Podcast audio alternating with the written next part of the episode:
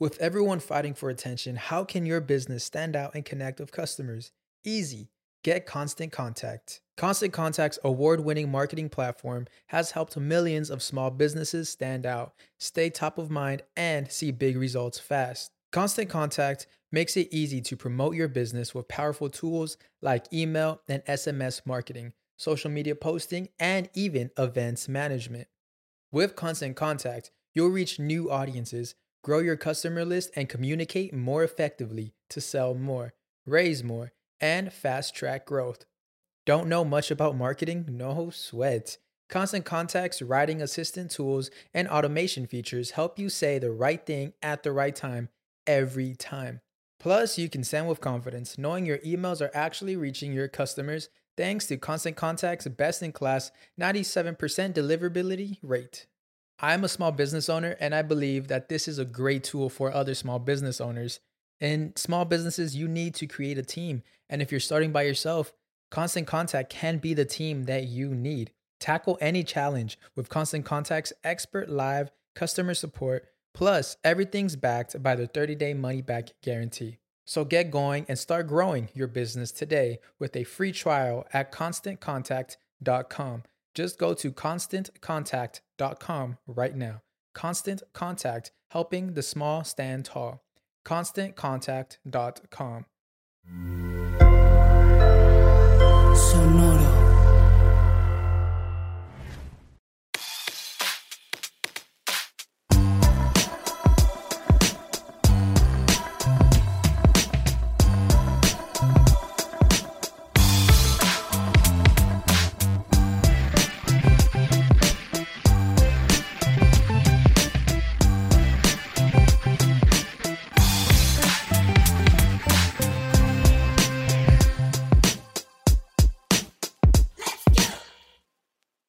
Tal? Bienvenidos una vez más a Músicos de Sillón en un estudio prestado que no sabemos quién es. Qué emoción estar grabando aquí, ¿no? Ajá, está, está padre, güey. No, ¿tú, tú todavía te emocionas? Así que... Está chido, la neta sí. Sí. Ajá, o sea, como que ya... ¿Pero porque estoy yo o porque estás aquí en el estudio? Eh, a ver, este, pregunto otra vez en 10 minutos. Ah, ok. No, por las dos cosas, Qué obviamente. chido, sí. Obvio, eso ya ni se pregunta. Creo que debería aprovechar este que este es el último episodio de la invasión británica para decirles que van a estar intercalados con episodios de Men. Sí. Porque alguien me preguntó eso ayer, güey. Me dice, pero ¿por qué están sacando? O sea, creí que iban a seguir todos seguidos. Le dije, ah, no, no expliqué eso. Sí. de que creíste mal, pero fue por nuestra culpa. Ajá, o sea, le dijo, fue a propósito, nomás no expliqué que como hacemos un tema y un tema, pues iba a ser así. Sí, como que ese es el, el protocolo que ya agarramos, ¿no? O sea, escogemos los temas cinco y cinco. Cada quien escribe los suyos y van intercalados. pero, Intercalados. pues, sí. o sea, como, como nunca lo habíamos, este, como que dicho así, lo damos nomás por sentado y Sí, también un güey me mandó que estoy ofendido porque yo pensé que seguía. Es de que. Oye, que Es esté ofendido sí, ya. Sí, es- que bueno, ajá. que te ofendas es tu pedo, ¿no? Pero Sí, pues man. es de que es uno y uno. Y bueno, pues sí, no. También como la gente que se me agüitó por el, el título del maratón del reggae, del no, maratón pero del reggae. ya, Pero ya- bueno, ya. Ya lo superamos. Y van a pasar más cosas así para que estén atentos. Eh, pero fuera de eso, ¿cómo estás? todo bien, todo, ¿Todo bien? Sí, y aquí este nostálgico porque nos estamos acercando al final de la Al final de la temporada. Pero luego es el inicio de la otra. Pues sí. Y así. Así es. Así, es la vida. es. La temporada que sigue también se ve interesante, ¿no? Sí. Va a ser muy bueno. Nomás tengo dos temas, dame chance. Yo uno nomás. Pero salen un chingo. Nomás es, no nos hemos puesto a planearla. Sí, Aparte, este es el 7, todavía faltan tres, güey, estamos bien. sí, cierto, Eh, sí, cierto. Bueno, hoy voy a hablar de la que considero mi banda favorita de esta época, Kinky. los Kinks. Los Kinkies. Así es, que fue Los un- Kinkies. Ah, Los sí, Kinkies, los así. Kinkies. Ahorita venimos. Ahorita venimos. Ahorita llegamos a eso. Eh, que los Kings fueron una banda de rock formada en Muswell Hill, al norte de Londres, por los hermanos Ray y Dave Davis. Se les considera una de las bandas más influyentes de la década de los 60 y este eh, formó parte brevemente de la invasión británica a los Estados Unidos. Digo brevemente porque este lo explicaré más adelante. Muy bien. Pero eh, algo que no expliqué en los otros episodios antes de esto, y es que, por ejemplo, en el de los Beatles hablamos mucho de los grupos de skiffle y estos que hacen sus propios instrumentos y todo eso. Simón. Eh, parte de la razón por la que había mucho énfasis en sacar músicos, como que sacar la versión este, británica de Elvis Presley, sacar a la versión británica de estos güeyes, era porque durante los 50 eh, y también este, hubo una prohibición de parte de los eh, sindicatos de artistas ingleses y no dejaban que los gringos hicieran giras allá, güey. En Inglaterra. En Inglaterra. Porque querían como que impulsar este, o sea, Que decían, they're stealing our jobs. Casi, casi, güey. O sea, literal era un pedo este, de identidad cultural. O sea, era, es que decían, ah, o sea, no queremos que estén trayendo eh, Su música y todo. Nosotros aquí tenemos y vamos a prohibirles giras y todo. Aquí y los imperialistas somos nosotros. sí, güey. Y muchos discos este, que estaban a la venta de artistas de, de jazz y blues y todo eso, eh, los, Los quitaron. Ajá, los quitaron. De hecho, parte de la razón por la que había tanta música de esa en Liverpool específicamente es porque Liverpool era un puerto. Entonces llegaban ahí este, Mm. personas de Estados Unidos y eran ellos los que te vendían los discos. Si tú querías un disco, tenías que comprar uno importado y era carísimo porque no había como que versiones de, o sea, o disqueras que los distri- distribuyeran allá porque había prohibiciones. Algunos artistas de todos modos encontraron la manera de irse de gira porque pues, siempre van a O sea, encontrar la, la manera. la- la gente que vendía los discos en Liverpool era porque ellos se los traían de- del Sí, otro o sea, lado. todos los discos que con los que crecieron los Beatles, por ejemplo, no que eran, se los compraban a gente que venía de, De alguna otra ciudad o de, de Estados Unidos. Como en Sinaloa, cuando la raza va en el avión con cajas de Krispy Kreme. y Ándale, luego quieren güey. que las venden allá. Lo mismo, Simón. Saludos a Sinaloa. Entonces eh, eso hacían porque eh, les habían impuesto esta prohibición de que hicieran giras y de que vendieran sus discos. Y algunos como que le sacaron la vuelta eh, diciendo, ok, voy a hacer una gira, pero voy a dar una clase. Entonces conseguían que un promotor como que les pagara el concierto por otro lado y decían, ah, es que voy a hacer una clase con alumnos de música. Y sí, o sea, hacían, se iban a universidades y hacían sus shows ahí de jazz o de blues o de lo que fuera, porque eran artistas muy famosos en, en, en Estados, en Estados Unidos que también le está yendo chido en Inglaterra, pero se los aventaban como, Como si una fuera masterclass acá. Sí, como una conferencia o masterclass o algo y así era como le sacaban la vuelta a la prohibición de conciertos en vivo. Y al final, lleve, lleve la playera oficial de la clase. ¿verdad? Sí. Y menciono eso en este episodio en específico porque este tiene que ver con algo que les pasó a los Kings eh, en el 65. Ok. Antes de eso, eh, pues estos güeyes nacieron, el más grande es Ray, Dave le lleva tres, este, es tres años menor. Eh, tenían como que esa tendencia muy musical en su casa, de que se juntaban en casa, iban los primos, los tíos, se ponían a cantar canciones en el piano, a escuchar el radio, ahí a hacer sus, sus fiestas. Y como que desde ahí el, el esposo de una de sus hermanas les, les empezó a presentar música, les enseñó a tocar la guitarra y como que de ahí nació el, el pedo entre Te hermanos. presento a jazz. Te presento a rock. Yo llevé una clase de eso, güey.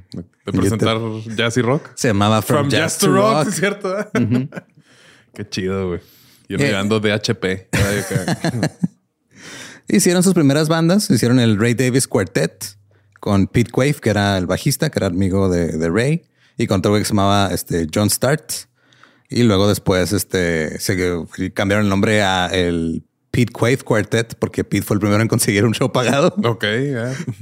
Por sus huevos, dijo, ya, se cambia. Simón. Y les tocó que les fuera chido en, en un baile escolar que tocaron. Entonces empezaron a buscar jale en, en bares y pubs, así como todos los demás que hemos hablado hasta ahorita, que empezaban así como que poco a poco a agarrar sus, sus showcillos. ¿Vivieron en baños también ellos o no? ¿O Eh, lugares con un baño? Lugares con un baño. Ya después, este, no, o sea, este, cuando ya tenían éxito, o sea, con sus primeros dos discos, seguían viviendo en casa con sus papás, güey. Ok. Entonces dicen que la mamá los corrió cuando encontró a Dave, al más chavito, que era el que más le gustaba la fiesta. Básicamente teniendo, teniendo una orgía en su cuarto, güey. Y Llega la mamá. Que eso así- sí no. de que ya. que lo que se- o sea, que llega y lo encuentra en la en su cama, así en su cuarto de la infancia con cinco morras. Ok. Y la mamá así de, no, ya estás mamando, ya tienes para comprarte tu propia casa, órale. Don't you knock. Acá viene enojado el güey. Eh, y la banda originalmente Ray Davis nomás quería tocar la guitarra, no quería cantar. La banda tuvo varios vocalistas, incluido Rod Stewart. ah, ok. Y luego Rod Stewart. El, el autor de ¿Crees que soy sexy? Simón. Ya después hizo su propia banda, que era Rod Stewart and the Moonrakers, y luego ya después fue pues, Rod Stewart. Solo. Así es. Eh, Ray- este Ray se fue a trabajar a, a- perdón, a estudiar al Hornsey College of Arts, porque le gustaba mucho el pedo visual, le gustaba dibujar, le gustaba, le, ten- le tenía como que mucha curiosidad al cine y a todo eso. Y la música, el teatro y todo. Y este, un día estaban ahí como que pues buscando, nomás platicando entre, entre compas, así, oye, no, pues es que me gusta la música, ¿qué hacemos? Que ya, pues de repente le dijeron, ah, yo tengo este, una banda que va a tocar aquí y necesitamos un abridor. Y le dijeron al rey, ah, tú tienes una banda, no, pues tráetela. Y o sea, como que bien lo que pasa en las universidades de arte siempre, güey, de que conoces a un artista que hace algo y todo, o en los, en los colectivos. Ya de repente, este eh, le dijeron, ah, pues necesitamos un músico, güey, vente, cállate tú. Eh, es una banda que se llama el Dave Hunt Band. Y en esa banda en algún momento estuvieron juntos Ray Davis y Charlie Watts, el baterista de los Rolling Stones. Ok. O sea, andaban ahí como que nomás de, ah, pues vente a huesear un rato, Simón. Sí, Tenemos que este, tocar covers. Vente a huesear antes de que invadamos América. Ándale. Qué loco. Ahí cambiaron este su nombre un rato a los Ramrods. Y luego después tuvieron otros nombres como el Pete Quaife Band, los Bow Weevils y luego los Ravens. Ravens. Y luego contrataron a dos managers porque ya estaban empezando como que a, ver que los otros estaban teniendo algo de éxito. Dijeron, nosotros podemos hacer ese pedo, nomás necesitamos managers. Y agarraron dos. Ajá, agarraron dos managers. Y el que mejor hiciera su jale acá. pues en, realidad lo que pasó fue que un güey eh, que se llama Robert Weiss llegó y vio como era literal un güey de dinero. Que vio en la escena y dijo, aquí hay dinero, ve lo que está haciendo Brian Epstein con los Beatles. Esto es un negocio, quiero aprovecharlo. Y vio a esta banda que les está yendo chido y, se les acercó. Y dijo, pues yo los quiero manejar, quiero hacer algo como lo que está haciendo Brian con los Beatles. dijeron, ah, Simón, nos gusta eso. Y este güey eh, invirtió en la banda junto con otro güey que se llamaba Granville Collins. Y luego ya después este, agarraron a un güey que se llamaba Larry Page y tenían estos güeyes tres managers. Eran cuatro en la banda, tres managers. Era Ray Davis, eh, Dave Davis, los dos hermanos, en guitarra, el bajista Pete Quaife y el baterista Mick Avery. Mick Avery. Y este empezaron a, grabar con el productor este Shell Talmy, que fue también el que mencionó que produjo algo de con The Who, y con un güey que era promotor de los Beatles, que era el que les ayudaba a conseguir shows, que se llamaba Arthur House. Y luego después, seis productores, tres managers, 16 estilistas. Hicieron varias audiciones, así como lo hicieron otras bandas para mm, las disqueras. ninguna los agarró, pero luego este Tell Me consiguió un contrato con Pie Records. O sea, Pie como American Pie, pero con Y. Ok. Y ya habían este, cambiado de baterista. Todavía no entraba Mick. Estaba un güey que se llamaba Mickey Willett, pero Willett lo dejó. Este, aquí se llamaban los Ravens todavía. Invitaron a Mick Avery Avery había puesto un anuncio en la revista Melody Maker de oigan, soy baterista, necesito una banda y lo vieron de eh, Kyle, güey, necesitamos un baterista. Avery había tocado este, eh, tocaba jazz. De hecho, la, el estilo que tocaba, pues es como baterista de jazz, o sea, con. ¿O muy percusivo o qué? No, o sea, como agarra las baquetas. Ya ves que tienen el open handed y el cruzado y así. Así como. Simón. Ok, ok. Y este, de hecho, Avery por un tiempo también tocó con los Rolling Stones andaban así apenas empezando. Ahí se prestaban ahí. Sí, güey, como era de que, ah, yo tengo, necesitamos este show y no tengo baterista, ah, háblale al, al mic, pero como no puede haber dos mix en una banda, güey. Simón, no. puede haber varios managers, pero no puede haber dos mix. Simón. Ok. Y los Ravens este, dijeron, ¿saben qué? No nos gusta el nombre. Y los managers dijeron, se van a llamar The Kinks. Al unísono, los tres managers. Una, dos, tres. Kinks. Se van a llamar The Kinks. Que los Kinks, digo, se interpreta como eh, pues, como los fetiches o cosas raras. Es como el, significado sexual, pero kink es como una esquina, un... O sea, alguien, alguien, alguien kinky es porque le gustan los kinks. Sí. Alguien kinky se supone que es alguien que es como medio sexoso o así, pero... Pero no necesariamente horny, ¿verdad? Mm, no sé, la neta. Está curiosón, ¿no? Ese pedo de los kinks. kinky. Y este lo hicieron como... O sea, como para llamar la atención, porque vieron que a los Rolling Stones les estaba funcionando ser los anti-Beatles. Y esos dijeron, ah, para agarrar la atención de la prensa, vamos a usar un nombre que implique algo, algo raro.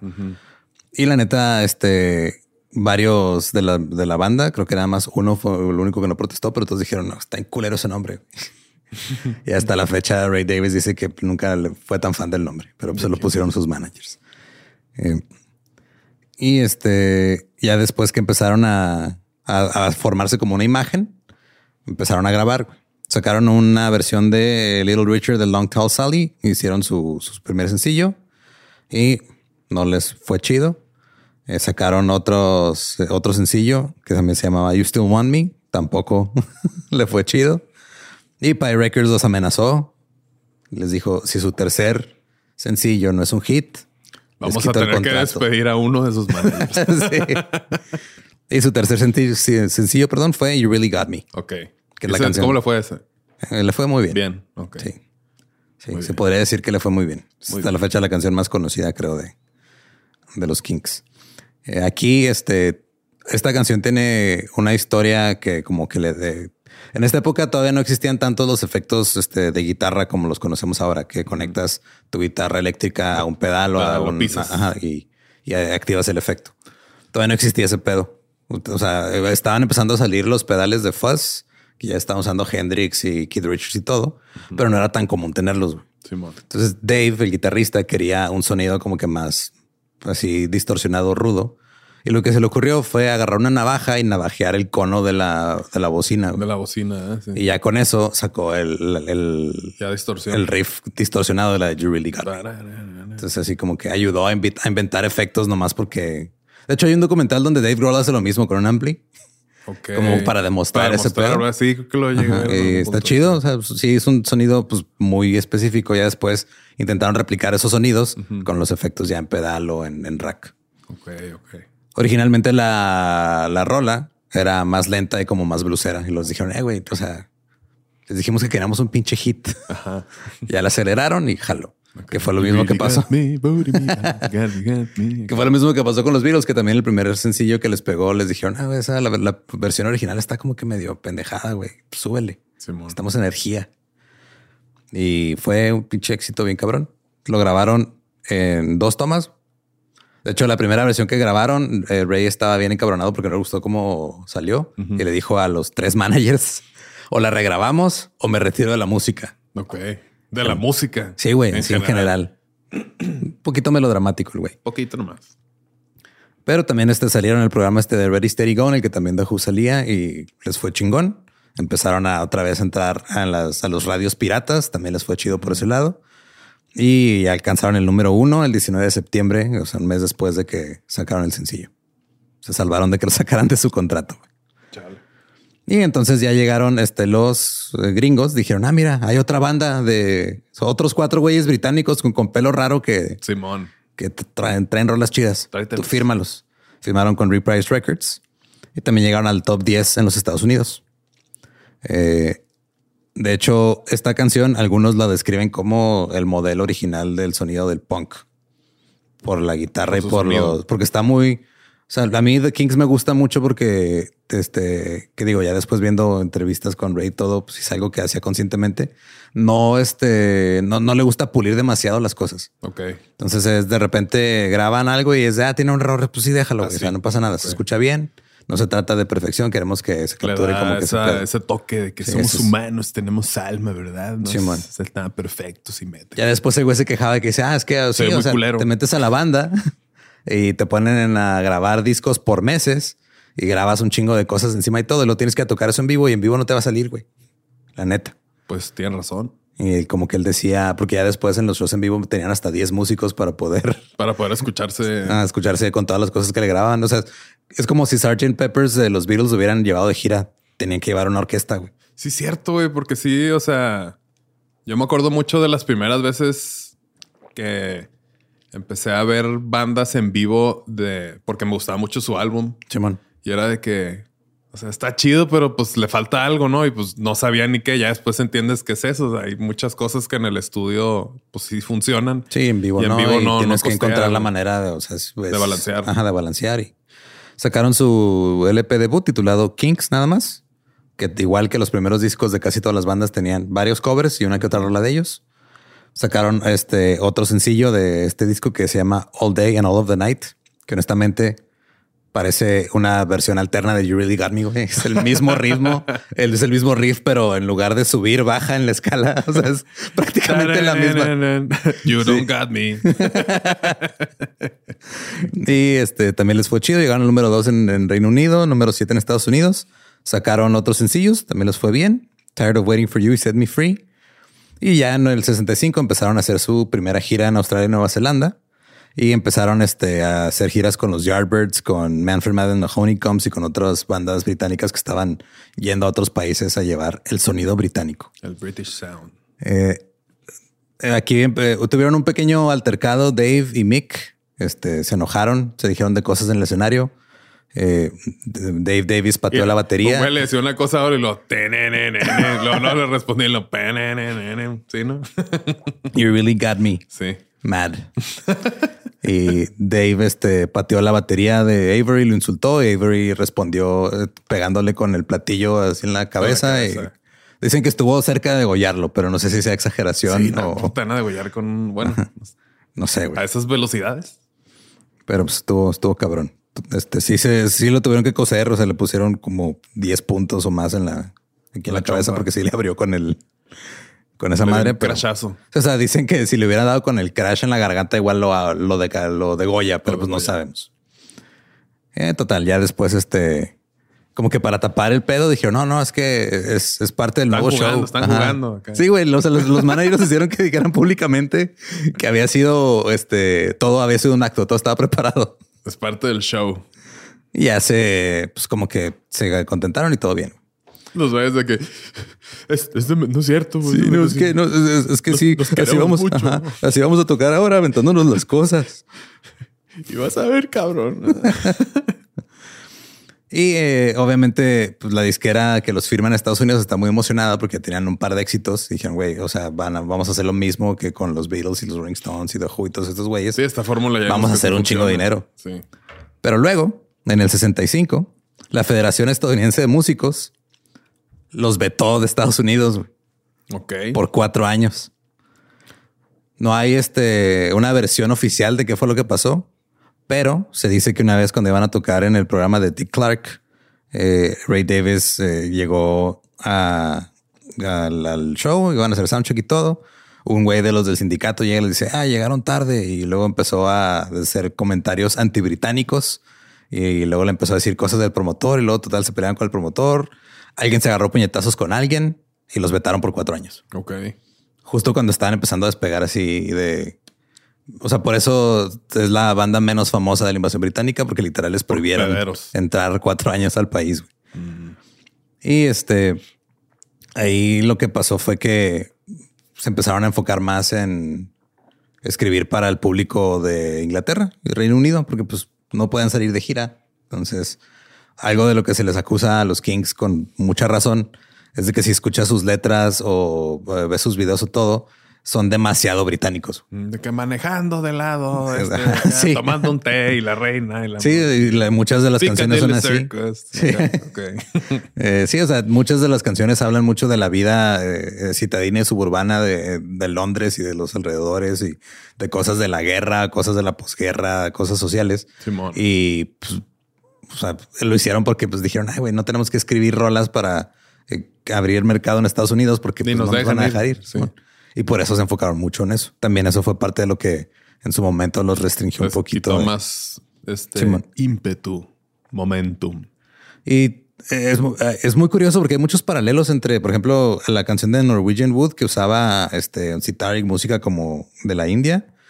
Salió este después de una canción que se llama See My Friends of the Kings que tenía los mismos sonidos. O sea, como que muchas así eh, cuando The Who saca a Tommy, el, su rock opera, el, mismo año The King saca Arthur, un, álbum que también es como una, como una obra de teatro en disco. O sea, pero como que los Kings eran copiones o les copiaban a los Kings. No, como, o sea, como que se, entre todos se copiaban.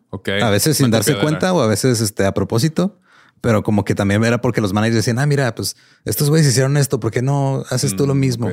Entonces, como que de repente hay unas que sí son coincidencias, otras que sí son de repente este un momento. O sea, literal estás viendo que está haciendo el otro para copiarle y, replicarlo.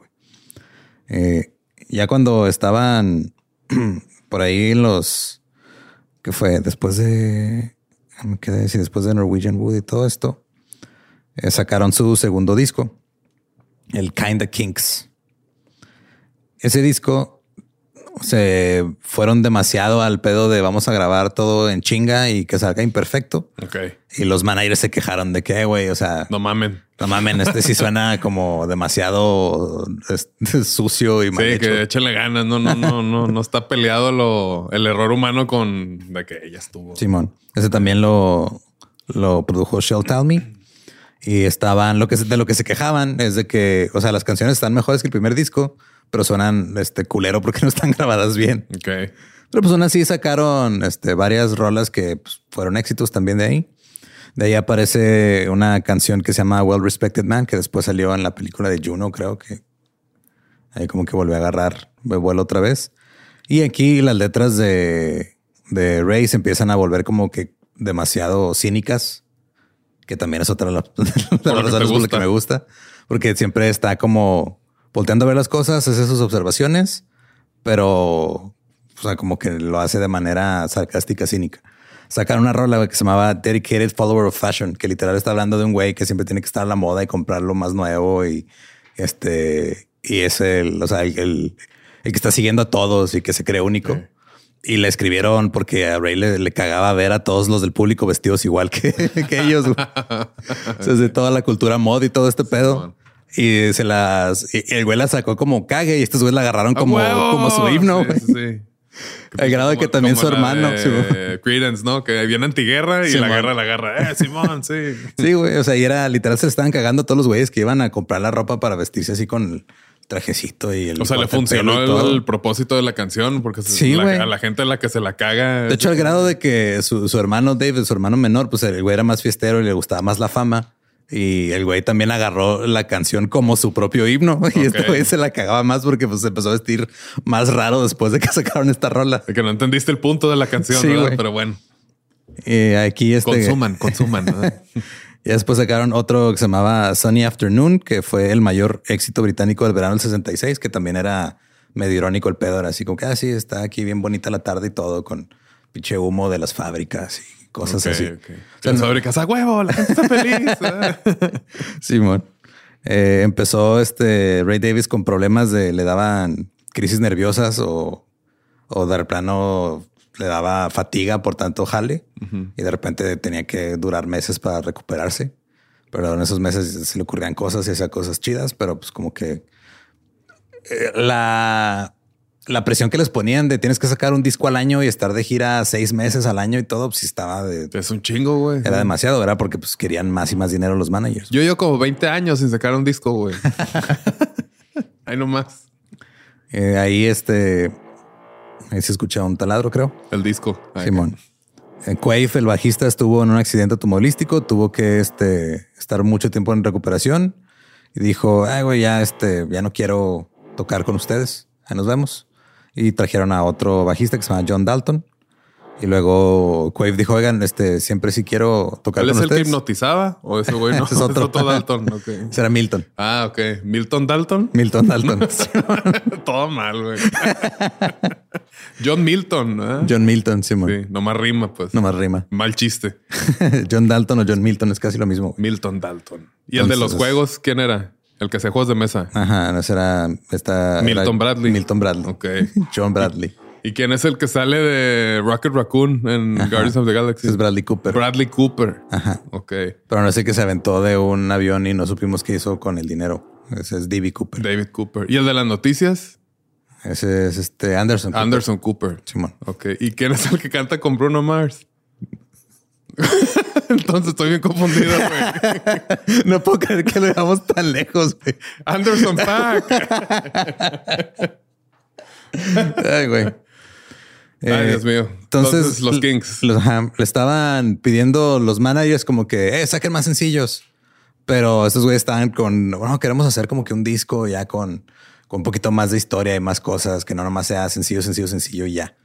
Entonces, Oye, eh, hay que repetir lo que pasó porque no te perdiste algo muy chistoso, Héctor. Regrésale. Ah, ok. y ya sacaron el, el disco Face to Face, que ya tenía como que entre medio canciones un poquito más con historia y un poquito menos comerciales. Y este, eso significó que hubo menos ventas, la neta. O sea, Ok. les empezó a ir medio mal ahí. sacaron un sencillo que se llama Dead End Street, que literal habla de trabajas para, o sea, te la pasas trabajando todo el puto día y estás viviendo de la verga. Y fue como tomado como, ese sí era como un himno anticapitalista social muy, muy cabrón. Como la carencia. Ándale. Es como la carencia, pero en versión este, fresa británica. Mod. Y empezaron a sacar otros sencillos como Waterloo Sunset, que es de mis canciones favoritas de la vida. Eh, que también literal este es lo que le decían mucho a Ray. O sea, como que es tan cínico que cuando esta se supone que es su canción como que más romántica y todo, no se escucha tan romántica, la neta. Nomás habla de ah, un güey, y un chava y un, un güey y una chava que de repente van a ver el, el atardecer en Waterloo, bueno, en- por donde está el puente en, en el río.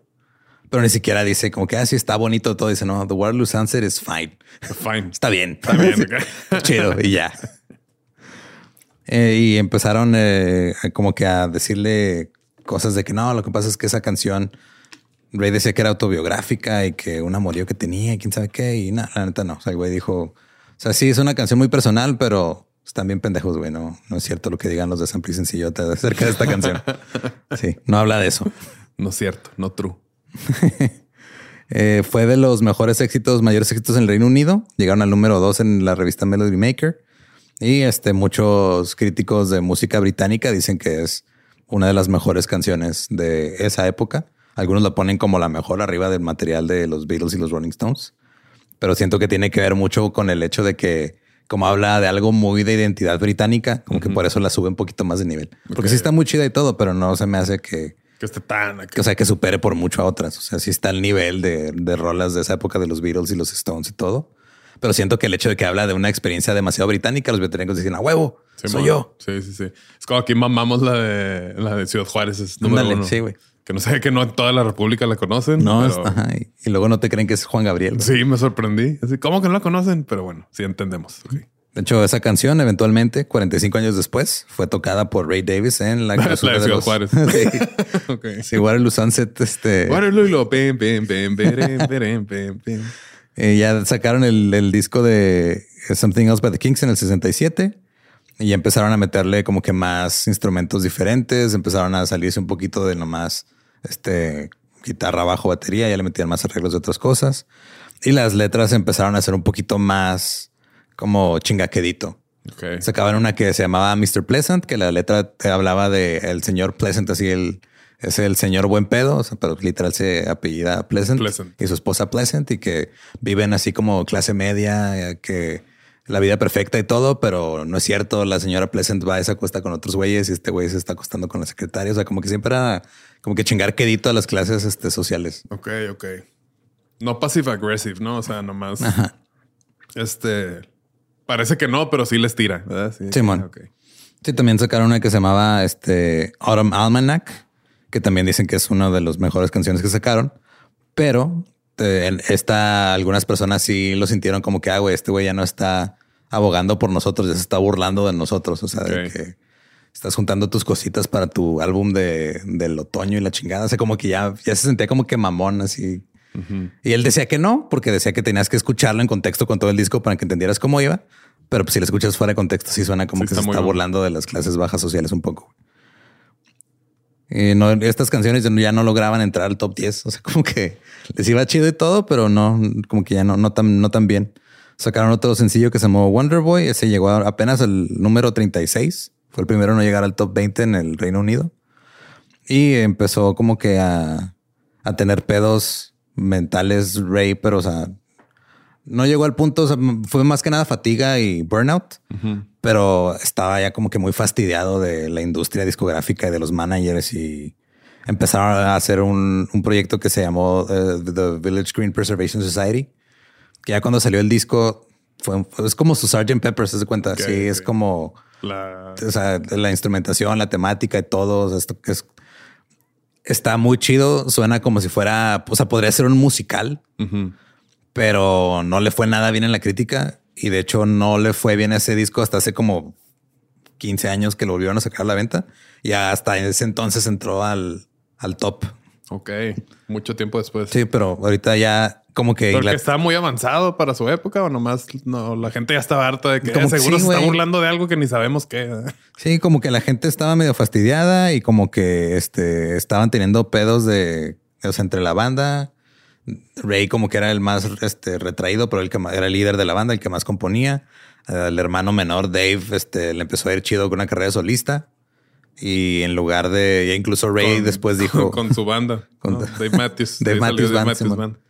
Y este Dave sí le gustaba, ese güey se iba de, de repente de fiesta con Keith Moon, güey, o con esos con los que eran bien desmadrosos.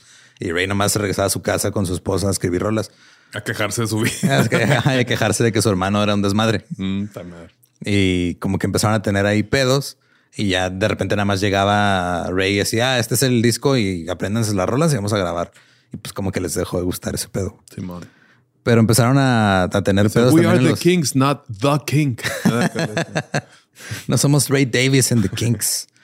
Em, empezaron a tener también eh, pedos para, eh, pues, o sea, para conectar con el público, porque el público en esa época sí era ya mucho de, o sea, ya los Kings ya tuvieron su momento, ya no están pegando, entonces ya no lo estamos pelando. Y se presentaban en vivo, así de que meses antes habían tenido un hit, pero ya tenían seis meses sin un hit, se presentaban en vivo, los abucheaban, güey, porque ya no eran, este, ya, ya, ya habían pasado de moda, güey. Mm. Entonces empezaron a perder un chingo de público en Inglaterra.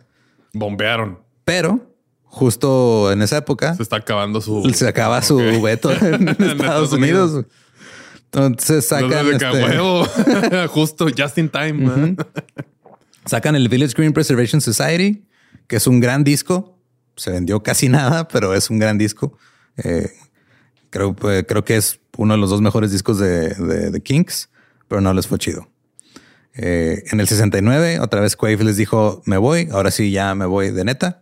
Y le dijeron, ay, güey, la esposa dijiste lo mismo. Y dijo, no me creen. Bueno, pues eh, lo publicó en una revista. Si ya me voy de los Kings. Y fue, ah, cabrón, ahora sí es en serio.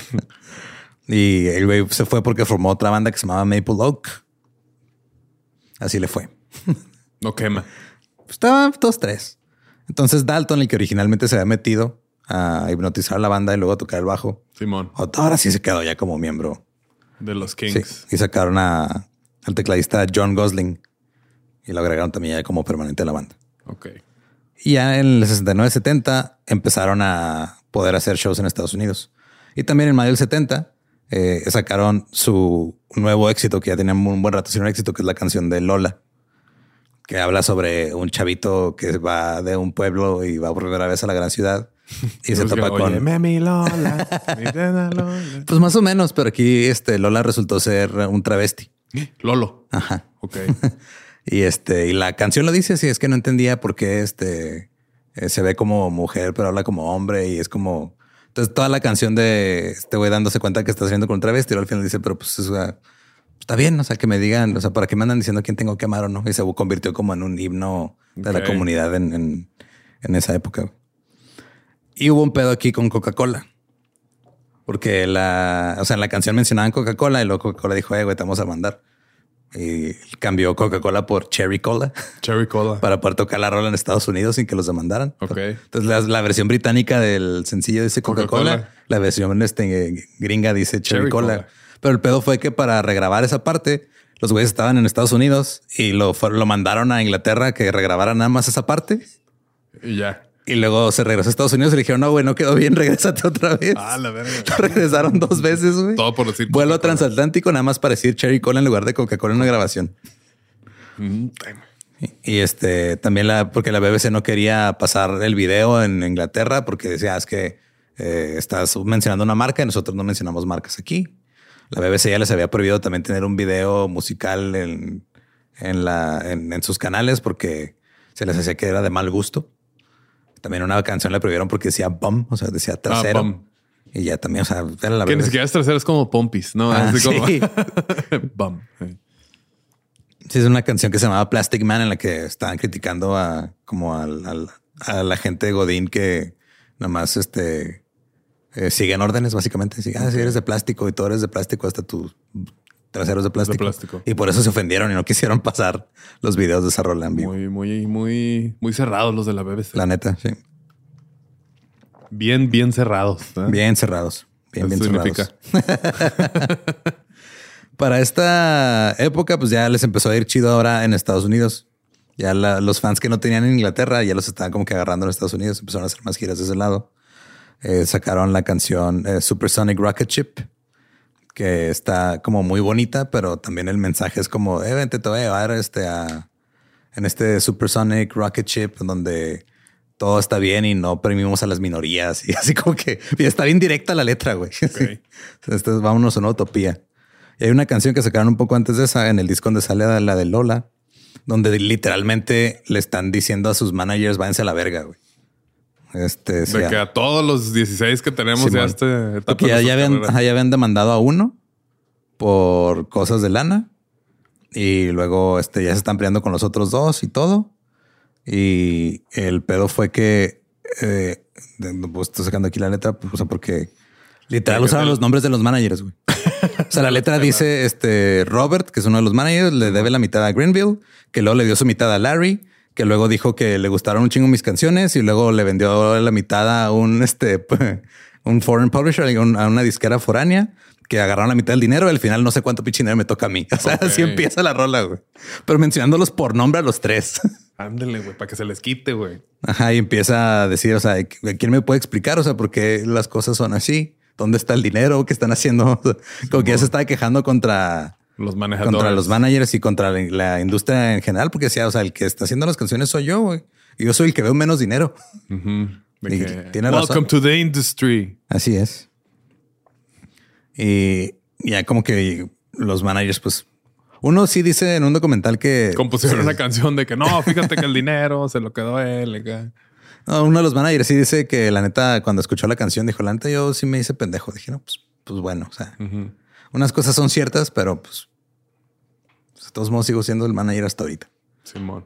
Ya después ya no fue porque los quitaron, agarraron a otro y luego al final regresó, pero desmadre. Desmadre en general. Entonces, empiezan a hacer giras en Estados Unidos y al principio pues eran shows relativamente pequeños, ¿no? O sea, ponle unas 300, 500 personas, pero entre los 70s y 80s se convirtió en una banda que llenaba arenas en Estados Unidos. En Inglaterra ya casi no los pelaban. Ya no. Pero en Estados Unidos los pelaban, los empezaron a pelar un chingo. Y como ellos crecieron con todo este pedo de viendo músicos gringos, de blues, de jazz, de RB, todo, eh, pues, el Rey estaba muy ilusionado con eh, hacer cosas en Estados Unidos y vámonos a América y vamos a trabajar allá y todo va a estar bien chingón. Y luego cuando llega a América, dice, let's go, Fabrizio. ya se todos. cuando llegan acá, este se da cuenta que pues, está de la verga, o sea, todo lo social, todo está al pedo de los derechos civiles, o sea, chingo de cosas. Dice, no mames, yo, yo veía América como una utopía y está, peor, horrible. Mejor me regreso. De que no, y lo que les falta. Ah, y en, ya en los, en los 70 empezó a tener este pedos Ray Davis con su esposa, se iban a divorciar y todo, y eso empezó a afectar también a la banda. Eh, de hecho, en un show así se está terminando el show, se están despidiendo y sin decirle a los demás que iba a decir algo, empieza hacia el micrófono que ya está hasta la chingada de la banda y que ya la va a dejar. Así, así a las peladas. Pero uno de los managers se dio cuenta de lo que está diciendo y, mandó a cortar el audio. No todos escucharon. Ya está hasta la chingada y así es. Para, de hecho, técnicos, ¿no? Así en el canal atrás. Sí, güey. Al grado de que este, los managers hablaron con él porque con, con el hermano, porque después de esto Ray tuvo una sobredosis y tuvo que estar en rehabilitación otra vez un tiempo. Y le dijeron al hermano, güey, pues, pues, tú también cantas, tocas la guitarra, tú eres el... Te pegas igual. Ajá, o sea, eres, el chico cool de los Kings. O sea, pues nos sentamos la gira nomás contigo, güey, fuck it. ¿Cómo ves? ¿Te animas? Pero pues dijo que, o sea, dijo nada. Lo que sí pasó aquí, como que este güey vio que los virus están haciendo películas. Eh, Who también ya había hecho cosas así. Rolling Stones están haciendo como que cosas muy visuales. Y este güey quería, este Ray quería hacer cosas visuales. Entonces los siguientes discos los pensó como si fueran obras de teatro, mm. donde literal cuando tocaran en vivo iban a tener este como escenas y cambios de, de vestuario y todo pero ninguna se concretó. Al final más terminaron como discos. Ok. Pero fueron varios así de este.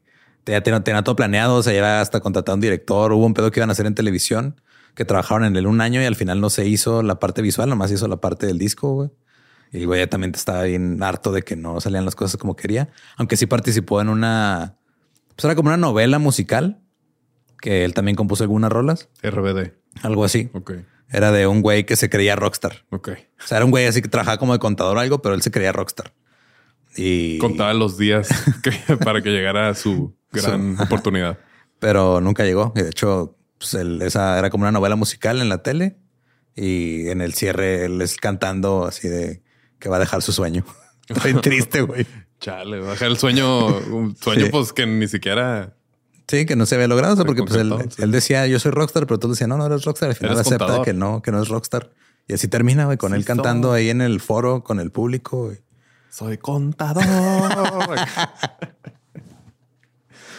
Y empezaron a, a sacar este los, los, los discos como más teatrales y la crítica dijo, ya están mamando, ¿qué es esto de que ahora hay personajes y uno es el antagonista y otro es el héroe? Y es de que ya, o sea, ya estuvo. ya estuvo, ya son los 70 eso ya lo hizo Sgt. Peppers, los Beatles hace seis años, o sea, ya llegaron tarde.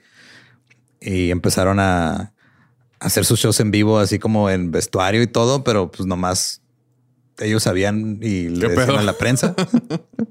Porque pues no tenían todo el, el presupuesto para poner la escenografía y poner todo en escena como querían realmente. Eh, y eh, estaban teniendo eh, también algo de problemas porque como los Beatles también en su tiempo sacaron Apple Records, los Kings sacaron Conk, que era su estudio y su medio compañía y pues también les pasó lo mismo que no tenían suficiente dinero para estar manteniendo todo eso y empezaron a tener pedos por ese lado. Eh, y ya este hubo un, un punto donde ya no eran una banda de gira, güey, parecían una compañía teatral. O sea, que eran 10 músicos y llevaban gente de vestuario, de props y todo. Y ya también los de la banda estaban diciendo que, güey, ya estás mamando. sí. todo. Y el disco Se, que fue. se oye como concierto de Flor Amargo. muy chido, toco muy chido, pero sí de repente sí es un gentío. Bueno, uno que fui hace, un- no sé si sigue haciendo lo mismo, pero sí me lo puedo imaginar. Simón. Sí, me justo en el 75, después de este pedo de Preservation Society, que fue esta gira exagerada que no le salió bien, fue cuando sale lo de este eh, Norman, que era el personaje que hacía Ray cantando que ya no iba a ser rockstar y que tenía que aceptar un trabajo de Ok. 9 a 5. De 9 to 5. Y grabaron después otra cosa que se llamaba Schoolboys in Disgrace, que era como una biografía eh, teatral también, así que tenía su hilo narrativo y todo. Ese le fue más o menos bien al disco, que la música estaba chida, pero la gente no entendía la historia porque no conocía los, los anteriores. Eh, ya después de ahí firmaron con Arista Records en el 76 y dijeron, ¿saben qué? Ya estuvo, güey. Ya nos mamamos mucho con andar de viaje con este 16 personas y Ya no da. Sí, o sea, hubo un, hubo un momento en esa gira que absorbieron una banda, güey. O sea, había una, una banda este, de jazz eh, que se convirtió en su sección de metales. Ahora ya son The Kings. Sí. Hubo un punto en el que la prensa decía, es que quiénes son The Kings, güey, porque antes eran cuatro y cómo me dices que ahorita son diez. O sea, es quiénes son esos tres güeyes. Ah, es que Y lo necesitamos eran- hablar con su manager. ¿Quiénes son? Y luego cuatro güeyes levantan la mano, ¿no? A la verga, sí. Y ya como que dijeron, ok, va, nos está yendo lo mejor en Estados Unidos, tocando los hits como que viejos. Eh, vamos a hacernos una banda de rock así normal. Es ahí es donde dijo Ray lo de, o sea, sí, pasamos mucho tiempo en el estudio haciendo cosas bien chingonas, pero luego en vivo no lo puedes recrear menos que traigas a 10 cabrones extras. Ya no queremos hacer eso. Y regresaron como que back to basics. Y escupieron a la banda otra vez de jazz. sí, la soltaron acá. Son libres. Y empezaron a sacar. Se fueron corriendo de que Les dijo, hey guys, take five. ah, buen chiste, eh? chiste geek. Qué cool. Y ya empezaron a sacar este ya rolas un poquito más pues, de rock y se empezaron a adaptar un poquito más a los tiempos. Y los veían a, a The Kings en Estados Unidos como una banda ya de güeyes un poquito más grandes, pero que traían shows y cosas chidas. Entonces de repente empezaron a hacer cosas como que Ray seguían con todo este pedo de quiero hacer cosas visuales, pero como se empezaron a popularizar los videos musicales, ya fue más fácil. Ya no tenía que invertir y hacer un pinche show bien complicado en vivo. pues, acá, sí. Ya cuando quería hacer algo chido lo hacía en video. Entonces es, eh, los videos de The Kings de esta época están chidos. Hay uno que se me hacía bien cura que está la banda, clásica toma de la banda tocando así como en un salón, una o un lugar así como del que más tiene un fondo de color. Simón. Sí, clásicas tomas de la banda tocando la rola y todo. Y luego de repente una toma A y el vocalista está leyendo la letra de unas cartulinas que le está poniendo un güey. Ok. O sea, como que se empezaron a burlar así también de, de esas cosillas. Y estaba chido, güey. Porque el- también este Ray tenía como esta parte como de, de que quería ser actor de algún modo o como que le gustaba interpretar otras cosas. Entonces, cuando escuchas los discos de The Kings que tienen como personajes y todo, aunque es él cantando, le cambia poquito la voz. Ok. Entonces, unas las canta de una, de una manera, otras de otra, al grado de que hay canciones que sí parece que las cantan dos personas diferentes. O sea, seguro este vato tenía TDA o algo así, ¿no? Bien cabrón, güey, un chingo de sí. cosas acá así. No me acuerdo que le estaban diciendo el otro día, ¿no? De que si hubiéramos estado en otra generación, o no, ahorita nosotros Ajá. todos estuviéramos bien medicados, ¿no? Algo La así, neta, no sí. sé. Verga, si cada vez no hay más cuenta de eso. En- Porque sí, es como que quería, o sea, de que vamos a hacer esto y esto y esto y esto. De que, eh, güey, pues enfócate un poquillo, ¿no? Acá. Sí, de hecho es el pedo. O sea, como que eh, él se frustraba por eso. Aparte que tenía toda un- una guerra interna porque le pasaba algo parecido que le pasó a Townsend cuando empezó a tener dinero. Como la familia de los Davis era así clásica familia este, de barrio de, de- de su época, donde pues, el papá eran ocho, eran seis hermanas y dos hermanos, güey. Familia grande, poco dinero, pero pues el papá trabajador y todo así, clase trabajadora 100%. Hablaba mucho sobre la clase trabajadora en sus canciones y era como cuando empieza a tener dinero y se muda a la primera casa grande que se compra, se la compra a dos minutos donde vivía antes, pero es una casa más grande, luego se fastidia y dice, vamos a calar cómo es vivir en un suburbio. Se va a otra casa más grande con su esposa y sus hijas y el güey como que se fastidia de esa vida y regresa y como que trae todo este pedo interno de se sentía culpable de que ya no era clase trabajadora porque tenía más dinero. Simón.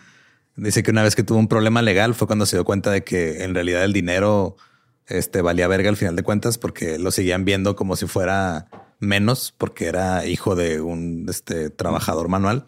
Porque una, una vez que tuvo un pedo legal, se dio cuenta que aunque él tuviera todo el dinero, a los que les hacían caso eran a los abogados porque ellos sí los veían como...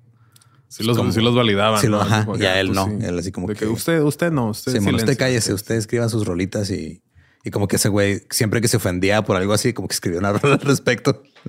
Sí. Entonces hay rolas Cuando, cuando nos metieron al bote en el Catepec de que este, eh, le digo, pues la multa nos organizamos. Sí, sí, sí, sí. O sea, ustedes váyanse para allá ahorita, ahorita que venga el que los va a sacar con él. Sí. Y lo para allá, ¿dónde? A la celda de que, oh, no. Y el- en el 78 lanzaron este, su segundo disco con Arista, porque la discografía de los Kings ahorita, ahorita al final la repaso tantito porque son un chingo de discos. Pero sacaron aquí una rola que se llama Father Christmas, eh, de, salió de estas sesiones y se convirtió como que en un éxito navideño en las, todas las estaciones de rock. eh, en Navidad ponen Father Christmas mínimo una vez o dos al día, Ok. que fue las primeras rolas acá de... Navideñas. Sí, que de hecho sí la mencioné en el episodio de rolas navideñas, creo. Simón. Eh, empezaron a, a tener pedos con los músicos porque ya ahorita básicamente pues los, los que quedaban eran Ray y Dave y empezaban a agarrar músicos de otros lados y luego se les iban. Hubo una vez que corrieron a un güey porque literal pues nomás no fue a grabar y ya. Tenían pagado el estudio y todo y Dije, no voy. no llegó, güey. Entonces llegaron, este, eh, llegaron a sacar otro disco como que ya con Ray mejor tocando también el teclado para no meterse en pedos con pagarle un músico de sesión. Y ya nomás agarraron un tecladista en vivo. Y empezaron a sacar eh, más, más rolas. En el 78, algo que le ayudó mucho a los Kings fue que Van Halen, una banda emergente en ese tiempo, sacó un cover de You Really Got Me. De hecho, fue su primer sencillo, güey. Ok. O sea, lo cual se me hace curioso cómo, o sea, Replicando el. sí, es el replicando el modelo, pero de otra forma. O sea, los, este, todos británicos estaban sacando como primeros sencillos covers, de rolas de rock and roll gringa y ahora el- el- la El nueva, pues el glam metal, el heavy metal y toda esta parte empezaron a sacar, a sacar rolas de los británicos Los británicos, sí. y nomás se alimenta una cosa a la otra. güey. Es que todo es un ciclo, güey. Así, perfecto. Ajá. y sacaron este ese, ese sencillo los de Van Halen y como que la gente dijo, sí es cierto, güey, The Kings está chido. Simón. Y empezaron a pelarlos todavía más. Ya fue cuando hicieron como sus primeros discos en vivo, donde ya están llenando estadios. Ya les está yendo mucho mejor que les había ido en, en Inglaterra. Pero pues seguían teniendo ahí Pedillos. tronquillas internas. Eh, porque Las normales. Sí, o sea, no llegaron al grado de los Gallaghers, pero, o sea, con que Ray quería unas cosas, Dave quería otras. Como que Ray sí le importaba mucho su integridad artística y Dave era más de, pues vamos a tocar y hacer desmadre. O sea, como que él lo veía más así como de, ah, pues, eh, él se veía como afortunado de poder trabajar tocando guitarra y viviendo de fiesta. Y Ray era como de, no, es que yo tengo una visión y quiero hacer esto y todo, Simón. La imagen. Porque hasta Eso eso, digo, las dos son válidas. Sí, son válidas. sí. el pedo que le agrega como que, que tensión extra es el hecho de que pues uno es el hermano mayor, pues el otro como que medio le hace caso, pero de repente saca sus rolas de solista y le va chido y luego ahí andan haciendo cosas. Aparte Dave era el más galancillo. Entonces eh, sacaron un disco en el 81 que se llamaba Give the People What They Want y alcanzó el número 15 en los Estados Unidos. Llegaron a disco de oro, sacaron el sencillo Better Things en el Reino Unido que le fue bien chingón y sacaron una canción que también es de las más famosas de The Kings que se llama Destroyer. Y esta canción lo que hizo fue básicamente se hicieron un cover a sí mismos Ok. de su segundo sencillo exitoso después de You Really Got Me, el de All Day and All the Night. Es Se el mismo riff, güey. Sí, sí, sí. Es el, o sea, literal, es el mismo riff, pero con otra letra Ok. y con otro coro. Ok. Pero lo hicieron a propósito, porque también la letra reciclan este De otra canción. o sea, hablan de Lola, que no la habían mencionado en muchos discos. Simón. Y hablan de otro personaje y todo, y quisieron como que ¿Se su- acuerdan de Lola? Sí, ajá, como que, o sea, ellos mismos sacaron una rola que provocaba nostalgia de su misma música de hace años atrás. Se vale, güey. Sí, chido. o sea. o sea, a mí se me haría chido también de repente como que... Pues ya es lo que la, la predicción de Daft Punk, que va a sacar músicas ampliando su música, güey. Simón. Que es, pues es eso, ¿no? Ok. Y empezaron a hacer shows en Australia, Japón, Inglaterra, el- en un festival en Estados Unidos en San Bernardino. Tocaron enfrente de 205 mil personas. Ok. En el 83 sacaron la canción Come Dancing, que se convirtió en su éxito gringo más cabrón Come dance. hasta ese momento. Y también se convirtió en el primer éxito top 20 del grupo desde el 72. O sea, ya tenían 10 años que no han tenido un hit en Inglaterra. Habían tenido algunos en Estados Unidos, pero ya nada. O sea, literal pasaron de ser como que el orgullo inglés a ya me vales verga, vete Eh, ya. sí. vete allá al otro lado del charco. Vete allá cuando le decían. Y este empezaron a como que a, a- a- en esta época ya en los 70s, och- bueno, perdón, 80s, principios de los 80s, es también cuando los Rolling Stones empiezan a batallar un poquito. The Who también como que empieza a bajar. Es que ya está cambiando Ya, ya, el panorama, ¿no? O sea, Sí, no como que ya, ya se volvieron ellos. en, ellos se volvieron en lo viejo y ya estaba saliendo ahora el, o sea, ya estaba Led Zeppelin, ya también estaban como que los más rockeros, estaba Pink Floyd y había otras bandas que habían llegado después de ellos. El general, ya empezaba por ahí el Ya mero, general. ahí andaba. Que te pone a bailar. y este, y les empezó a afectar en general a todos los que fueron parte de la invasión británica. Como que la gente ya dijo, güey, ya duró un chingo este pedo, ya hay otras cosas. Y empezaron a bajar también sus ventas y sus shows. Entonces Ray Davis dijo, voy a hacer una película. Porque siempre le había gustado. De hecho, sacó una canción que se llamaba Celluloid Heroes, eh, que era- hablaba sobre la gente que veía en las películas y todo. Pero valió madre. De hecho, este, o sea, Tim Roth fue el, el actor y tuvieron pedos con la, o sea, O sea, valió madre, no se hizo. Oh, pues no le fue bien. ok. Tim Roth, sí, es este The Abomination, ¿verdad? Es- Simón. Este güey. Y el- empezaron a tener pedos otra vez con los, o sea, el pedo que había tenido con el baterista, como que regresó, empezaron a, a Dave y Mick otra vez a aventarse patadas y cosas en el escenario. Eh, ya de plano, Dave le dijo a su hermano, ya no quiero este baterista, güey, ya tráete otro. Lo corrieron. Y ahora sí, ya nomás se quedaron los dos hermanos y chingos de músicos que pues ahí estaban como que de entre, como que entre si eran miembros oficiales o eran músicos de sesión o músicos en vivo. En vivo. Pero ya The Kings nomás eran Ray y Dave. Pero pues empezaron a, a hacer otro disco. eso. Eh. Eh, empezaron a, a grabar eh, justo cuando estaban viendo si corrían o no a Mick Avery. Entonces en ese disco hay tres rolas que sí lo tienen de baterista. Y ya lo corrieron. Hay otras que no. Eh, hay otras que tienen otro baterista que era este, ¿cómo se apellida? Bob, Bob Henrit. Y unas de plano usaban una caja de ritmos. Ok. Lo que reemplazó a muchos músicos, ¿verdad? Y también varias de esas rolas este, fueron usadas como el soundtrack de la película que hizo Ray. Eh, sacaron un sencillo que se llamaba Do It Again.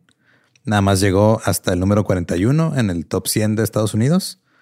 Y fue el único hit que tuvieron hasta ahí. O sea, ya de ahí ya no han vuelto a entrar al- a las listas. Empezaron a sacar discos, eh, perdón, este, libros, eh, biografías de diferentes personas. Eh, sacó John Savage una que se llama The Official Biography, The King's Chronicles, del, del crítico de rock John Mendelssohn, que este, era como muy famoso en su época, que sacaba artículos y todo. Les publicó un libro a través de ellos. Y otro güey que se llama Johnny Rogan. No Joe Rogan, Johnny Rogan. El papá. El papá, Simón. Sí. Sacaron este otro disco que se llama Think Visual. Que te digo, Ray trae este pedo de ya literal está poniendo piensa visualmente a sus discos. Eh, llegó al número 81 el disco. No, ninguna canción llegó a la lista de, de mejores sencillos, pero el disco llegó al número 81 en el top 200. Y ya volvieron como que a hacer canciones de clase trabajadora. Había una que se llamaba Trabajando en la fábrica. Working at the Factory. Y la otra canción que se llamaba Lost and Found era ahora una crítica a MTV. Como que ellos estos fueron de los pioneros también en videos chidos y todo. Y luego al final también dijeron, "Eh, MTV está de la verga, güey. O sea, la neta no está chido. Creíamos que está chido, pero no está chido. Pero no. Porque como que les pasó lo mismo cuando en los 60 cuando estaba toda la cultura eh, hippie y todo y que ya iban a en, en Inglaterra se vio diferente. O sea, en, en Estados Unidos era mucho como el pedo de eh, igualdad y derechos civiles y todo. Amor y paz. Amor y paz. Y en Inglaterra era con vamos a, a terminar con la- el sistema de clases. Pero no pasó. Lo único que hizo fue que pues, los ricos se hicieron más ricos, se aprovecharon del movimiento y dejaron a la gente como estaba. Y como que Ray ya se volvió demasiado cínico en eso. O sea, ya veía que estaba pasando algo bueno y decía, no, este pedo no, realmente no es bueno, güey. Sí. Va a estar igual o peor. Y ya este vio que pasó lo mismo con MTV, entonces le empezó a tirar MTV. Y así con todo lo que iba pasando, o sea, como que así como le tiró a sus managers, literal por nombre, así de Pura tiradera con esta. pura tiradera, Simón. Che, recientes queda pendejo. Luego sacaron el 89 UK Jive, que fue eh, probablemente el disco menos exitoso de todos. Pero ya en el 90 eh, fueron incluidos en el Salón de la Fama del Rock and Roll. Mick y Pete, el baterista y bajista originales, estuvieron ahí. Pero este, pues, ellos creían que tal vez esto podía revivir la carrera, pueden hacer otra gira o algo. Y, nah. No. Sacaron eh, una compilación en el 91 para cumplir con las obligaciones contractuales de sacar discos. Y ya de ahí terminó la, la relación que tenían con esa disquera. Eh, sacaron un EP en el 91, pero pues no llegó a ninguna lista de nada. Y luego firmaron con Columbia Records. En el 93 sacaron Fobia. Otra vez eran ya nada más cuatro miembros. Y empezaron otra vez a perder a los miembros que no eran los hermanos. Entonces, pues ya como que nada estaba eh, funcionando chido. Sacaron otro sencillo que se llamaba Only a Dream, que está chida la película, digo la canción, perdón, pero como la película no pegó. No pegó. Eh, sacaron eh, varios, un sencillo que se llamaba Scattered y sacaron como que varios promos, pero eh, tuvieron un pedo con la disquera y todos esos promos que sacaron fueron en vano porque el disco no salió a la venta como tenían planeado y al final básicamente nada más está en el mercado de coleccionistas. Ok. Entonces, pues valió verga. Eh, algo que también tienen mucho, eh, que esto como que le atrae a mi lado de este obsesivo nerd de buscar más cosas de algo que me gusta, es que The Kinks tiene un chingo de rolas y un chingo de demos y cosas que no salieron y que después salieron como bootlegs. Entonces, Ok. hay una biblioteca enorme de canciones y de proyectos y todo que se quedaron a Que medias ni se publicaron. que no se publicaron, pero que han, han ido saliendo ahí con el paso de los años y como que te da un poquito más de contexto de lo que hacía la banda y todo. Y a mí la neta me gusta mucho ese tipo de como de, De- trivia y de memorabilia de, ah, mira, esta rola que iba a salir para este programa de televisión que a nadie le importa y, y a nadie le importa, pero pues yo la quiero escuchar. Sí, luego platicas así a alguien, es como que, ah, Ah, sí, qué padre. no. Simón. Cuando le platico a Dani cosas Ok. así bien Sí. específicas, le veo la cara de que, mm, y luego, Sí. qué interesante, ¿verdad? Y luego sí, mucho. Pero luego pasó algo muy curioso, güey. Eh, llegan los mediados de los noventas, empieza todo este mame con Blurry con Oasis del Britpop y mencionan a Kings como una influencia y de repente los Kings son relevantes otra vez. Entonces, este, medio hicieron una que otra girilla ahí aprovechándose de que los mencionaban como influencias, pero pues ya también les duró muy poquito. Eh, gradualmente empezaron a hacer sus cosas ya por separado, Ray y Dave. Eh, Ray publicó una autobiografía que se llama Ray's X-Ray. Ok. O sea, los rayos X de Ray. Buen nombre. Sí. Y se llama la, la autobiografía no autorizada. No autorizada. Okay. Como que todo lo que hizo era para llegar a ese momento y que se le ocurriera ese título. Bueno, no sé si se le ocurrió a él, pero muy buen título. Y luego Dave sacó su propia autobiografía, como que con las, básicamente era como Ray contaba algo que había pasado en los Kings en su libro y luego en la de Dave, como que se contaba su versión de lo que había pasado. Ok. Hacer libros interesantes. Y al eh, final de cuentas, esos son los libros religiosos, ¿no? Cada quien cuenta su parte de la historia. Qué curioso. La última vez que tocaron eh, en público fue a mediados del 96 y se reunieron para lo que sería su última vez juntos en una fiesta por el cumpleaños 50 de Dave. Y este, pues ya, o sea, era una fiesta. estaban ahí este, cerca de su casa, allá en Londres. Eh, pero pues terminaron así como, como que ya de plano o sea, se, fue apagando poco a poco. O sea, no es como que hubo una separación oficial, no hubo una reunión después. O sea, nomás fue de la, pues flama ya, ya, dejó de quemar, güey, ya. Aquí, aquí se queda. Y así es como un final muy anticlimático para todo lo que hizo la banda. Como que siento que hicieron muchas cosas muy chidas y muchas cosas que no fueron reconocidas hasta mucho tiempo después, como pasó con el disco de The Village Green Preservation Society, otros, otros discos, otros demos y bootlegs que salieron después, como que fueron apreciados ya cuando estos güeyes ya, ya no estaban activos. Simón. Que digo, a veces pasa. Sí, a veces pasa. Eh, también los miembros de la banda pues empezaron a hacer sus propios eh, discos de solista. Dave empezó antes que los demás. Ray hizo varios. Eh, los ex miembros también, John Gosling, John Dalton y Mick Avery, se reagruparon en el 94 y, este, y agarraron a un cantante que se llamaba Dave Clark y se hicieron como su versión de banda de covers de los Kings. Ok. estuvieron de gira como The Cast of Kings. The Cast of Kings, tocando. eran, ajá, eran puros ex músicos de The Kings y un vocalista X. Eh, sacaron, eh, bueno, Ray sacó un disco en solitario que se llamaba Storyteller, se supone que era para acompañar el libro. Ok. Entonces ya tenías que comprar el libro y el disco. Y el disco. Y que originalmente se había sido escrito como un espectáculo de cabaret sea, como que ese güey de repente decía, voy a escribir un espectáculo de cabaret un musical o algo. Y cuando no se lograba, ya nada más lo sacaba como disco. Verga. Sí, de repente cuando lo escuchas hablar de eso, o sea, como que sí tiene como que esta parte en la...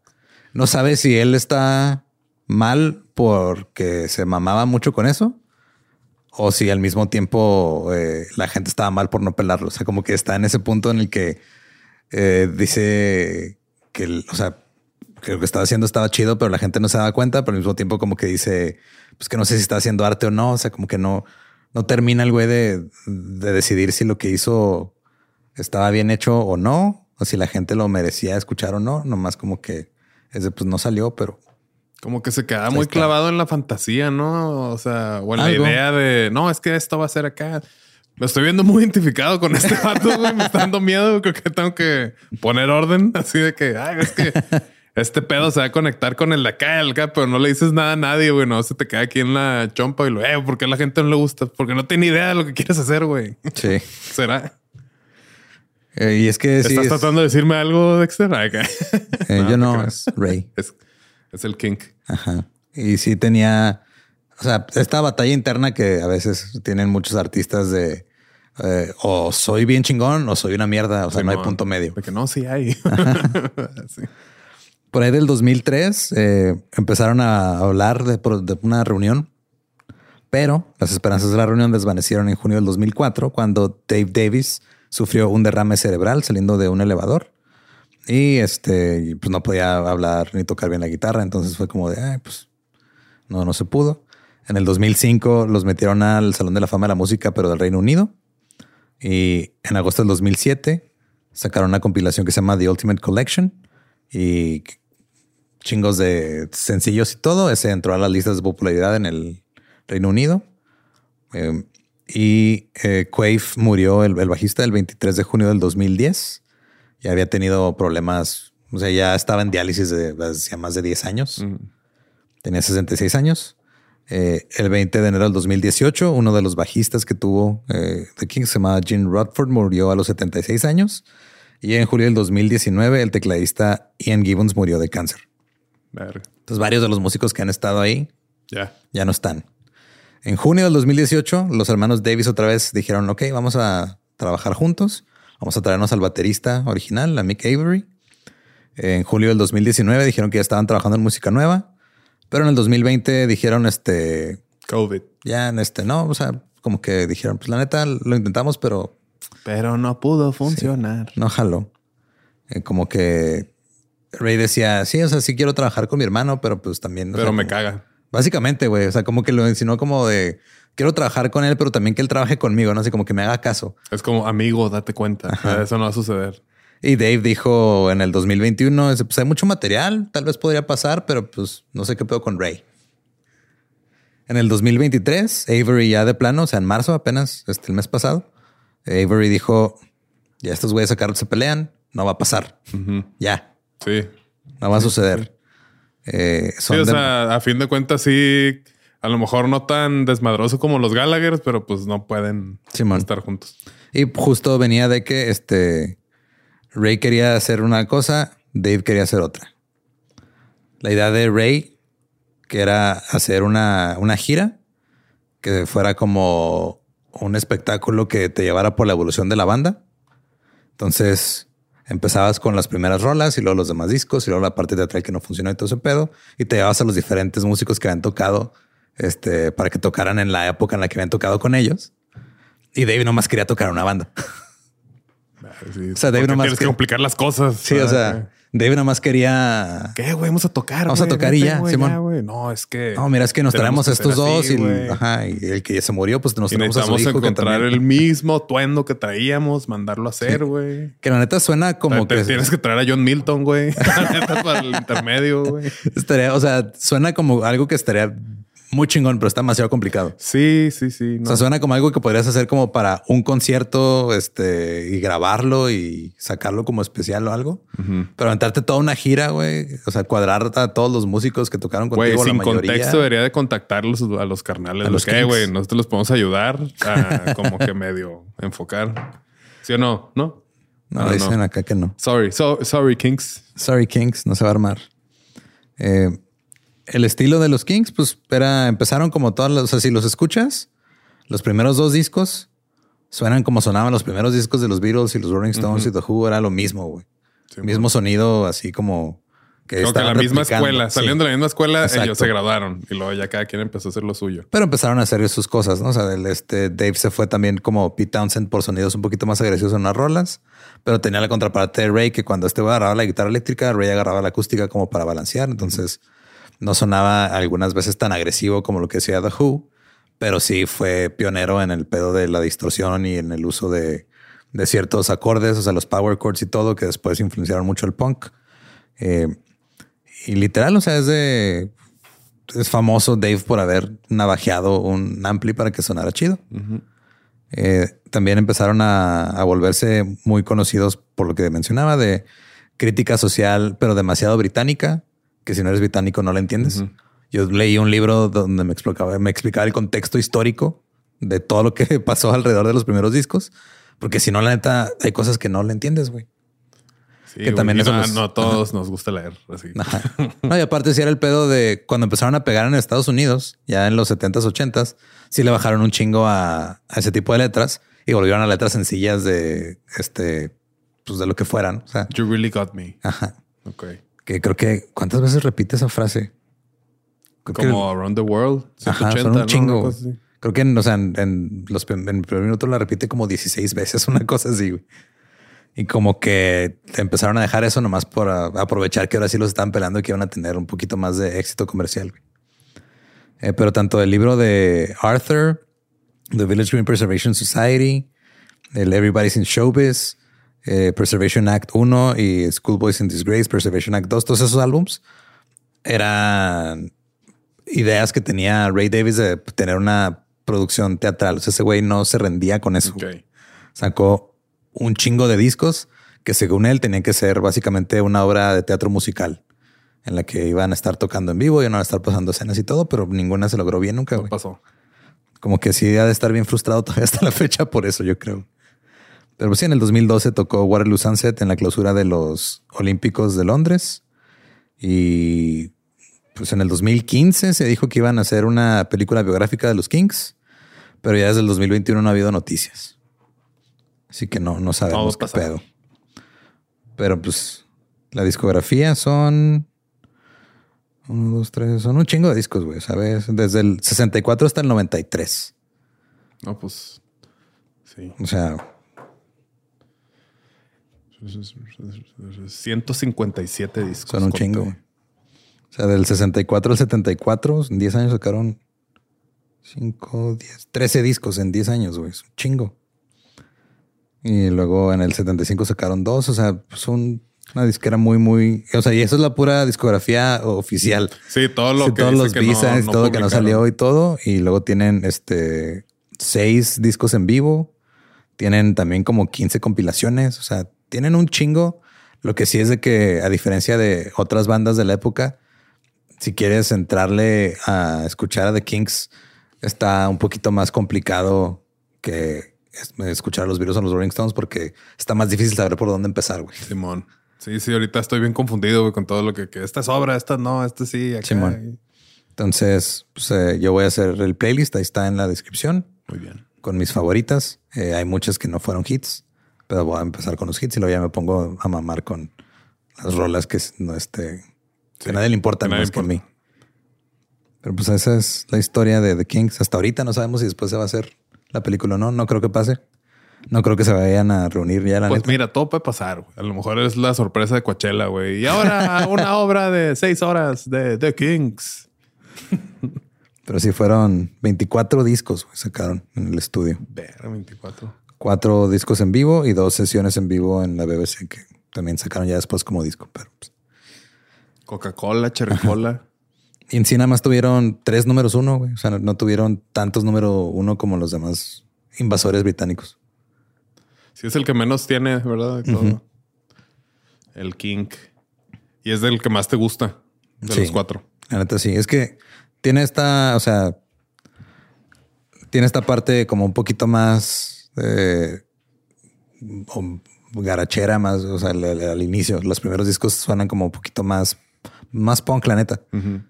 Y luego ya cuando empezaron también ellos, digo, Beatles hizo Sgt. Peppers y los Rolling Stones hicieron también sus cosas raras y The Who hizo Tommy y todo. Pero no sé por qué me gusta más lo que hizo este güey loco queriendo hacer obras de teatro en disco, pero me gusta más. Pues mira, ¿qué te digo, güey? Qué bueno que son chavos muy trabajadores. A lo Eso mejor sí. se, le- se les va la onda. Bueno, se le va la onda al vato en tanta idea acá, pero pues de que hay, hay producciones, hay producciones. Hay un chingo. Todavía me brinqué los EPs y todo es un desmadre, güey, pero así creo que han sido la banda que de las que hemos hablado, aparte de que son los menos famosos, son los que, que, más chamba tienen, ¿no? O sea, de- han sacado en el tiempo que estuvieron activos, creo que han sacado más volumen de, de trabajo que los demás. No todo es trabajo. Pues no. O sea, hay muchas lecciones de las que podemos platicar aquí. Y la segunda parte de este capítulo se dedicar de nosotros tratando de... De hecho, vamos a hacer otro podcast donde vamos a estar viendo las lecciones Todo completo, güey. de lo Vamos que a- platicamos en Músicos de Sillón. vamos a analizar Pensamientos este, en el sillón. pensamientos de los músicos Los del músicos sillón. en el sillón. Y vamos a hablar de la canción de Ape Man, que es una canción demasiado tonta. Man. Sí, aquí el este la meta de Dexter, porque como es tan fan de los Kings, así como sacaron, ¿cuántos discos sacaron? 24. 24. Vamos por 24 podcasts. este año. Verga. Un día que llegue a pasar, este, van a sacar este clip y van a decir, mira, Manny tenía razón. Siempre. Y ¿Cuál pues cámara? ya, ¿verdad? Sí, ya. son, sí. son las tres. Ah. Sí, ahora sí tuvimos este quien estuviera escuchando las cámaras. Sí, muchas gracias, Héctor. AKA Mango. Ese es otro Héctor, güey. Sí. Y pues ahí está. Este, el playlist va a estar en los comentarios, bueno, en la descripción. Eh, voy a intentar no mamar tanto. No, pero- güey, tú date, güey. 24 discos, güey. Va a tener que durar como 6 horas ese playlist, güey. Sí, El de los Beatles quedó larguísimo, güey. Fueron como 80 rolas, creo. No, y espérense al, al del hip hop, pues. Ese va a estar Sí. sabroso. Entonces vamos a hacer lo que hizo The Kings. Vamos a sacar eh, el, el playlist, Ajá. un libro, Un libro, un especial de televisión, una obra que no va a llegar a nada, Un cómic. Un cómic. Vamos a, pintar un mural también. Y luego ya este. Un Artois de los Kings. Ajá, y ahí nos dicen qué pedo. Simón. Para la primera parte. Luego ya va a ser más mercancía. Eh, recuerden que nos pueden seguir en todos lados como músicos de sillón. A mí me encuentran como ningún Eduardo. Yo estoy como No Soy Manuel en Instagram y acá soy Meni en las demás. Ajá. Y el estar en esta silla de repente hace que me den ganas de decir que si no conocen su historia, pero o sea, es otro podcast. Simón, acá sí entra. Este, otra vez me dieron ganas de quitarme la playera, güey, por estar en esta silla, pero este, pues no, es la silla, es la silla La que silla, está así. Sí, Tiene ahí las vibras. Simón.